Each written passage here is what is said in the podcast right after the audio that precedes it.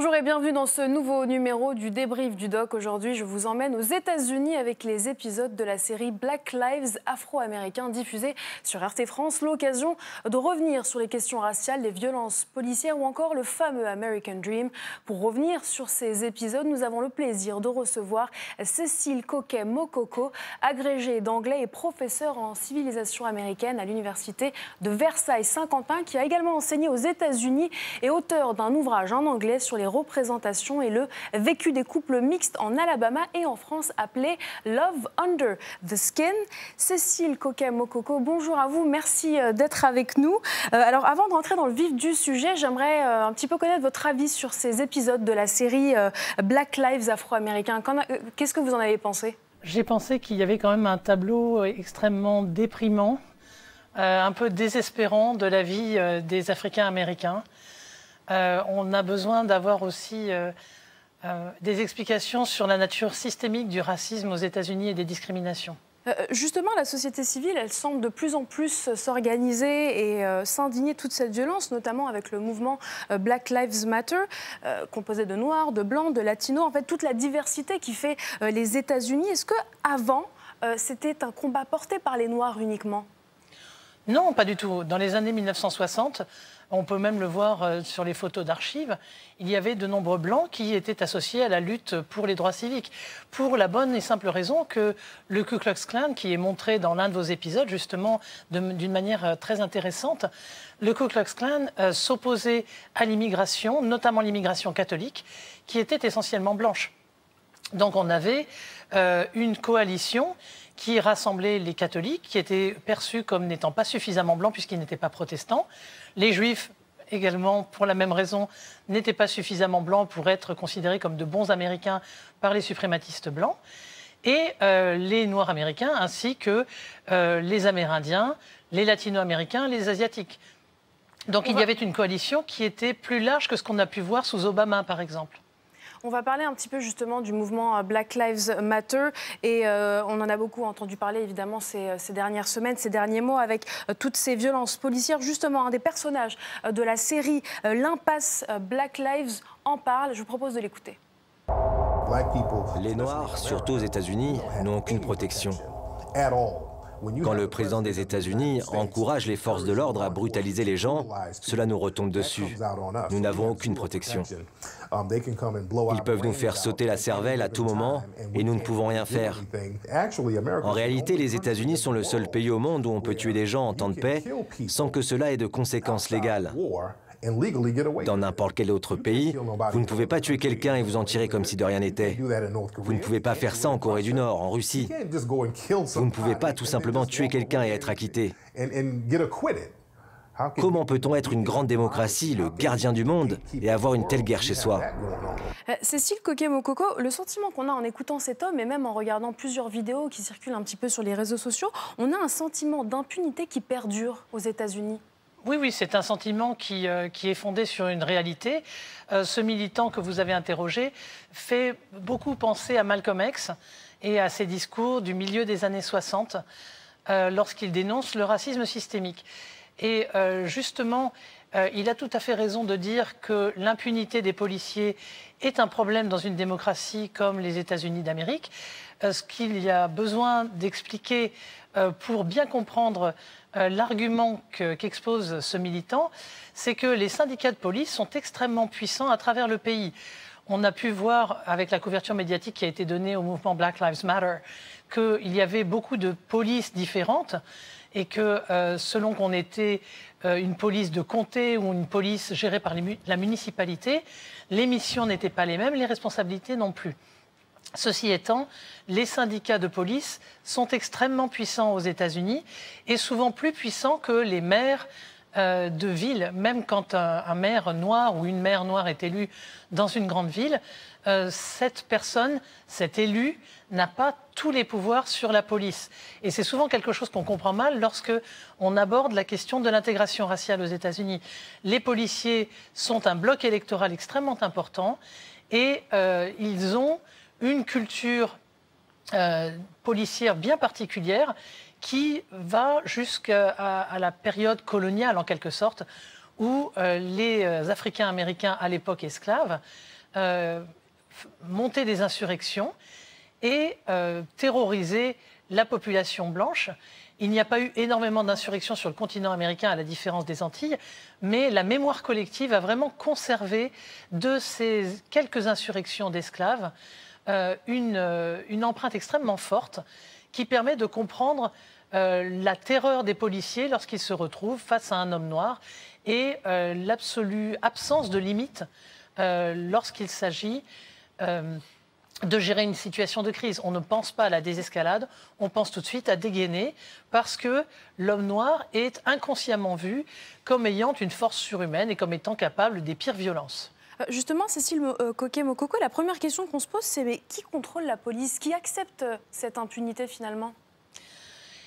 Il y a des, évidemment des syndicats de police, comme je l'ai dit, qui sont importants, mais il y a aussi une structure juridique qui permet à ces policiers euh, d'avoir une impunité dès lors qu'ils sont jugés, euh, parce qu'ils peuvent euh, plaider l'impossibilité de recourir à un autre moyen de maîtriser un suspect que l'utilisation de la force létale.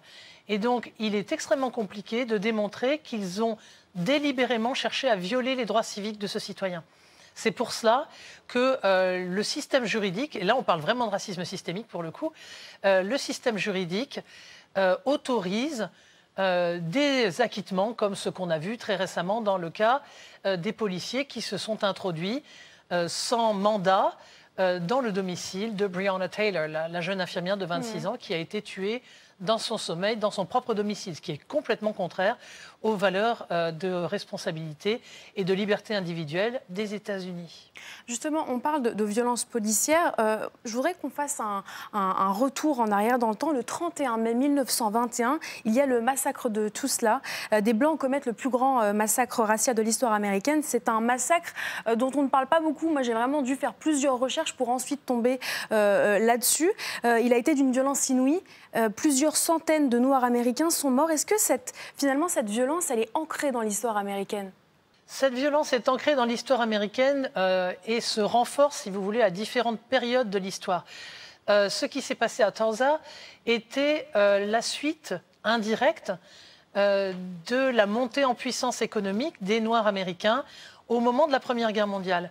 Beaucoup de citoyens blancs américains sont partis au front en Europe et ont dû être remplacés dans les usines par des femmes blanches, mais aussi par euh, des Africains américains, euh, aussi par des Latino-américains qui commençaient à, être de plus en plus présents dans le pays.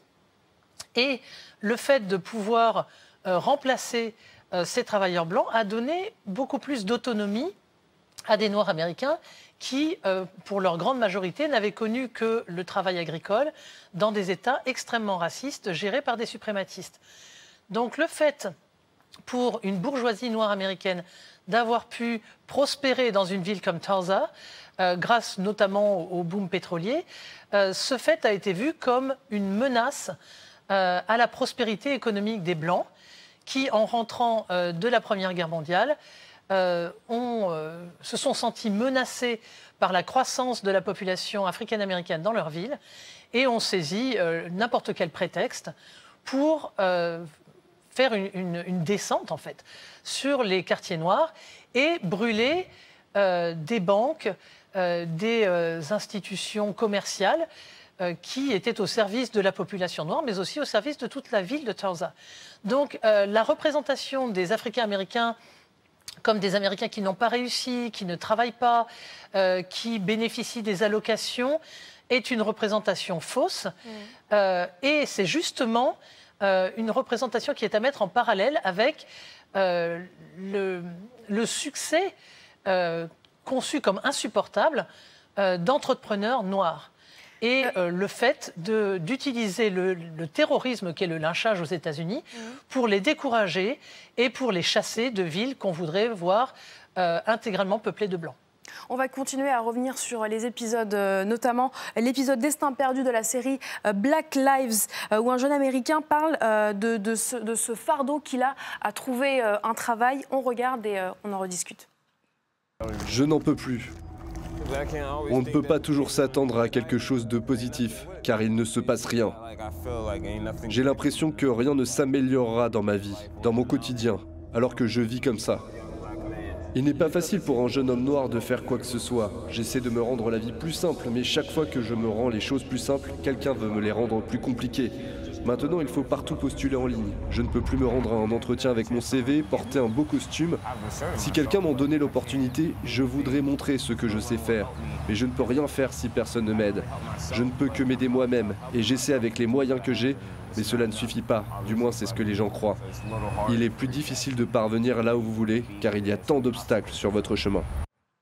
Cécile Coquet-Mokoko, euh, brièvement, puisque j'ai envie d'aborder plusieurs sujets avec vous, euh, est-ce que les Noirs américains sont plus touchés par la précarité, par le chômage? Si oui, à quel point? Il est plus facile à un homme blanc qui a fait de la prison de trouver un travail qu'à un homme noir qui n'a pas fait de temps de prison. Donc oui, euh, de manière systémique, une fois de plus, il est plus compliqué pour des jeunes hommes en particulier, noirs américains ou latino-américains, de trouver du travail. Euh, il y a un, chômage euh, ou bien une précarité euh, qui cible particulièrement les populations qui sont au bas de l'échelle raciale aux États-Unis. Alors, tout à l'heure, vous avez mentionné Brianna Taylor. D'autres femmes aussi ont été tuées par la police. Pourquoi est-ce que, selon vous, on entend moins parler des femmes victimes? Parce que, justement, historiquement, il y a cette représentation de l'homme noir comme un barbare, un violeur, euh, quelqu'un qui a une, force incontrôlable. Alors que euh, les femmes noires sont vues comme euh, potentiellement râleuses, si vous me permettez l'expression, comme n'étant pas féminines, comme ne devant pas être protégées du viol autant que les femmes blanches aux États-Unis. C'est pour cela que l'empathie vis-à-vis des femmes noires est moindre. Et il faut aussi souligner que le mouvement des droits civiques dans les années 1960, même s'il s'est beaucoup reposé sur la mobilisation des femmes, a principalement mis en avant des leaders masculins. Alors, on va continuer à parler des femmes. Euh, quelle est la différence entre l'afroféminisme et le féminisme? Le féminisme, c'est un mouvement qui remonte au milieu du 19e siècle aux États-Unis et qui initialement alliait sous la même bannière euh, les femmes blanches qui voulaient gagner euh, le droit de s'exprimer politiquement et les abolitionnistes. De nombreuses femmes étaient elles-mêmes abolitionnistes. Et cette, euh, jonction des deux luttes, cette coalition des deux luttes, euh, s'est effilochée euh, à la fin du XIXe siècle, lorsque l'émancipation des Noirs a été déclarée une cause achevée, en quelque sorte, et que les troupes américaines, les troupes de l'État fédéral, se sont retirées des anciens États esclavagistes pour euh, proclamer en fait la réconciliation du Nord et du Sud. Donc à partir de ce moment-là, les féministes blanches ont poursuivi leur lutte de leur côté pour euh, mettre en avant la respectabilité des femmes bourgeoises blanches en particulier et faire valoir qu'elles étaient les mères des citoyens, euh, faire valoir aussi qu'elles luttaient contre l'alcoolisme. Et par conséquent, elles ont complètement abandonné leurs homologues noirs, latinas, asiatiques à leur sort puisque c'était des femmes qui euh, occupaient d'ores et déjà des emplois précaires, notamment dans les industries. Cécile Coquet-Mokoko, vous restez avec nous. On va marquer une courte page de pub et on revient. Bienvenue dans le débrief du doc. Nous sommes avec Cécile Coquet-Mokoko pour justement revenir sur le documentaire Black Lives. Cécile Coquet-Mokoko, on parlait euh, de femmes il y a quelques instants. Il y a euh, d'un côté les Noirs américains qui souffrent d'une société euh, qui les pointe du doigt, des violences policières, et puis il y a les groupuscules suprémacistes qui existent toujours. On va regarder un extrait et on en rediscute. Le gouvernement veut donner l'impression que les États-Unis sont en paix, qu'on est une race unique et heureuse avec des religions en harmonie. Mais il n'y a rien de tout ça. Ils nous ont forcés pendant 50 ans à accepter l'immigration. Et maintenant, on se ségrègue nous-mêmes. Le gouvernement veut faire croire que ça marche. Et ce qu'on voit, c'est une fuite des Blancs. Quand un quartier change, on fait ses valises, on déménage. On veut que nos enfants aillent dans des écoles à majorité blanche. Comme je le dis, la ségrégation, on l'a tous les dimanches en Amérique. Ça s'appelle l'église. Tout le monde va à sa propre église. Nous, on va dans notre église de blancs, les Noirs restent dans leurs églises de Noirs, et les Mexicains, bah eux, ils sont catholiques. C'est à ce moment que la ségrégation commence. La ségrégation à l'école, en prison, c'est comme ça et ce sera toujours comme ça. Alors, on a entendu des propos extrêmement euh, violents. On a du mal à croire que le Ku Klux Klan ne soit pas encore dissous, surtout dans ce contexte actuel. Pourquoi, selon vous? Parce que l'argument selon lequel le clan est un groupe terroriste euh, à l'intérieur des États-Unis euh, se heurte à une culture qui, pour nous, est choquante, de la liberté d'expression. Et il se trouve que l'appel à la haine raciale aux États-Unis euh, n'est pas définie de la même façon que chez nous, euh, puisque on estime que quelqu'un qui va appeler à tuer, par exemple, euh, l'intégralité d'un groupe racisé n'est pas réaliste. Et il ne sera donc pas poursuivi au même titre que quelqu'un qui appellerait à tuer une personne en particulier. Donc, au nom de la liberté d'expression, on permet à ces groupuscules de s'exprimer et de défiler dans les rues. Le clan avait été interdit euh, vers la fin des années 1920, mais c'était pour une question de fraude euh, vis-à-vis de ses propres adhérents. Donc ce n'était pas pour une question euh, de déontologie ou, ou de menace à l'ordre public. Alors, on a eu un aperçu des idées du Ku Klux Klan, un groupe suprémaciste qui existe depuis 1865. Il y a aussi le groupe Black Panther Party. Est-ce que ces deux groupes se ressemblent ou ils sont très différents finalement? Non, c'est extrêmement différent parce que les Black Panthers sont nés euh, de l'intimidation qui était euh, pratiquée par les membres du clan, dont euh, justement le groupe expérimentait sa propre renaissance au moment du mouvement des droits civiques. C'est ce qu'on appelle le troisième clan, donc justement après l'interdiction dont je vous ai parlé. les Black Panthers avaient pour but d'aider les Noirs pauvres à surmonter des situations d'intimidation. C'est un groupe armé également? Euh, les Black Panthers, de toute façon, ont été armés euh, dès euh, leur naissance à la fin des années 60. Mais c'était dans le respect des lois de Californie qui permettaient mmh. à tout citoyen d'occuper l'espace public avec des armes du moment qu'elles n'étaient pas cachées. Donc ce qu'a fait le Black Panther, ça a été de montrer que des citoyens noirs pouvaient aussi utiliser les droits constitutionnels qui leur étaient donnés par le deuxième amendement pour se protéger contre les violences policières et pour rappeler leurs droits aux citoyens noirs des ghettos, qui étaient terrorisés par la police plutôt que d'être euh, protégés par elle. Alors justement, on parle de, politique. Dans le mouvement Black Lives Matter, il y a ce souci de représentation dans la politique et dans la société aussi. Il y a eu euh, une figure importante, euh, Barack Obama, mais il ne semble pas faire l'unanimité. Je vous propose de regarder un extrait de l'épisode L'impasse de Black Lives. Obama n'était qu'un noir de substitution. Les suprémacistes blancs savent faire des tours de magie. Ils aiment bien dire, OK, on vous donne une personne noire, on la met à un poste important, et voilà, l'égalité est instaurée. Vous n'avez plus de raison de vous plaindre. Mettre un noir à un poste important ne veut absolument rien dire, car la suprématie blanche est un phénomène de groupe. Ils nomment un noir et disent Ok, c'est le chef ici, c'est le président, le gouverneur, le maire. C'est ce qu'ils ont fait dans beaucoup de villes noires. Beaucoup de noirs ont été élus maires de ces villes dans les années 70, mais ils n'avaient aucun pouvoir réel on l'a vu, il y, a, eu des figures euh, noires chez les démocrates qui sont sorties euh, du lot, mais on a le sentiment que les personnages emblématiques euh, se situent plus dans le passé. On a Malcolm X, Martin Luther King, on a Harriet Tubman, Angela Davis. Est-ce que Aujourd'hui, selon vous, quels sont les personnages noirs américains qui, qui représentent aujourd'hui ces figures? Les personnages historiques que vous avez cités n'étaient pas élus justement euh, il représentait des citoyens de seconde zone qui n'avaient même pas accès aux, euh, urnes, aux bulletins de vote. Euh, à partir du moment où il a été possible à des Noirs américains d'être élus, on a estimé, comme, le formule le, militant qui était présenté dans le documentaire, on a estimé que le combat était terminé, alors que justement la discrimination systémique continue. Donc c'est certain qu'un président euh, s'il n'est pas appuyé par un Congrès euh, qui est de son bord, va avoir les plus grandes difficultés. Euh, Obama ne s'est jamais présenté comme un président révolutionnaire. Mmh. il a surtout voulu être le président de tous les Américains, ce qui, jusqu'à une date relativement récente, était ce qu'on attendait d'un président. Maintenant, les choses changent un peu, mais ce n'est pas forcément dans, dans le sens d'une cohésion plus démocratique du pays, disons. Euh, mais il ne faut quand même pas oublier que euh, pendant les deux premières années de son premier mandat, Obama a utilisé la majorité démocrate au Congrès pour mener à bien une réforme absolument essentielle pour l'ensemble des Américains, mais aussi principalement pour les plus pauvres d'entre eux, donc une part substantielle des Américains racisés.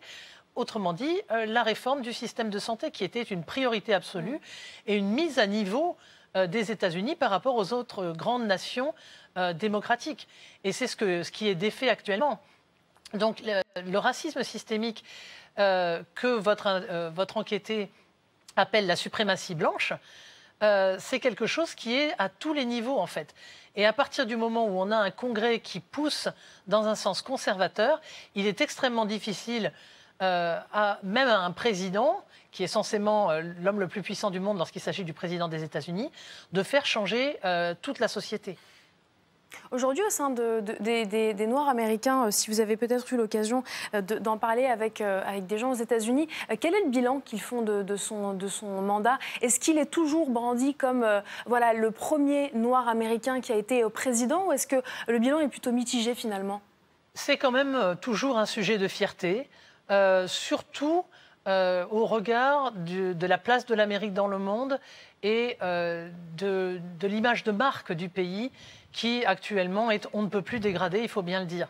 Euh, Barack Obama reste euh, un symbole, mais euh, pour être tout à fait franche, la plupart de mes collègues africains-américains sont plus proches de votre enquêté noir du, du documentaire et estimaient déjà à l'époque où il se présentait en 2008 que Barack Obama n'était pas véritablement un noir. Euh, parce qu'il n'était pas un descendant d'esclaves, parce qu'il avait été élevé par une mère blanche, par des grands-parents blancs dont il disait lui-même qu'ils avaient des préjugés racistes. Et euh, il était, à leur avis, euh, dans cette position de favori pour être le candidat des démocrates, parce qu'il n'était pas trop dangereux pour le racisme institutionnel. Aujourd'hui, dans les entreprises américaines, des formations sont proposées contre le racisme. Est-ce que, selon vous, c'est un bon moyen pour lutter contre les inégalités? C'est un moyen qui euh, est efficace dans la mesure où les Américains ne grandissent pas ensemble, euh, la ségrégation résidentielle étant ce qui divise le plus les Américains dans les faits, dans la vie quotidienne. On peut se retrouver côte à côte dans des bureaux, euh, dans des lieux de travail, mais dès lors qu'il s'agit de relations électives ou bien de vivre dans un quartier, on n'a pas véritablement de liberté, euh, et la mixité, en fait, est extrêmement minime. Euh, par exemple, dans mon cas, euh, je devais toujours demander à mes collègues dans les universités où j'allais enseigner où est-ce que je pourrais vivre sans mettre ma famille en péril, dans la mesure où mon mari n'est pas de la même couleur que moi, mon mari étant noir et moi blanche. il fallait, pour notre sécurité, savoir quels seraient les quartiers où euh, nous ne risquerions pas d'être arrêtés par euh, des policiers ou bien euh, où nous ne risquerions pas d'être dénoncés par des voisins. Donc on nous a typiquement mis dans des quartiers où, où, logeaient des, universitaires internationaux et de passage. Donc c'est principalement la ségrégation résidentielle qui détermine les comportements des Américains. Donc c'est pour ça qu'on est obligé hmm. d'avoir ces formations où on les met dans la peau euh, de personnes qu'ils ne fréquentent jamais ou qu'ils ne voient qu'à la télévision en fait. Euh, la tentation est toujours grande d'assimiler le sort des minorités visibles en France à celui euh, des Noirs américains. Est-ce que vous pensez que c'est le même combat finalement? Il y a des points communs dans la mesure où il y a un passé esclavagiste en France. On l'oublie trop souvent parce qu'il s'agit des Antilles et c'est loin. Mais il y a quand même euh, une façon de regarder euh, nos compatriotes des Antilles qui n'est pas exactement la même euh, que celle dont on regarde les Français et Françaises de ce qu'on appelle l'Hexagone ou ceux qui ont une ascendance visiblement européenne. Donc on a aussi le passé colonial qui aux États-Unis va plutôt se retrouver dans le traitement qui est fait aux Mexicains américains et aux Amérindiens. Donc il y a des processus euh, coloniaux, impérialistes, euh, qui vont se retrouver, euh, si vous voulez, du côté des Mexicains américains et qui fera penser au traitement des Maghrébins et de leurs descendants en France. notamment l'exemple typique d'avoir à démontrer qu'on est un citoyen du pays et qu'on n'est pas un immigré de fraîche date. il nous reste un peu plus de 10 secondes. J'ai une dernière question. selon vous, comment est-ce que la situation pourrait évoluer d'ici quelques années, en quelques mots? Très franchement, l'élection qui s'annonce est tellement incertaine il est tellement évident qu'il va y avoir une contestation des, euh, résultats du scrutin qu'il euh, est à craindre qu'il y ait euh, un règlement de l'élection par des voix qui ne sont pas tout à fait démocratiques, autrement dit celles de la Cour suprême. donc là, très franchement, je ne sais pas dans quelle direction va aller le pays.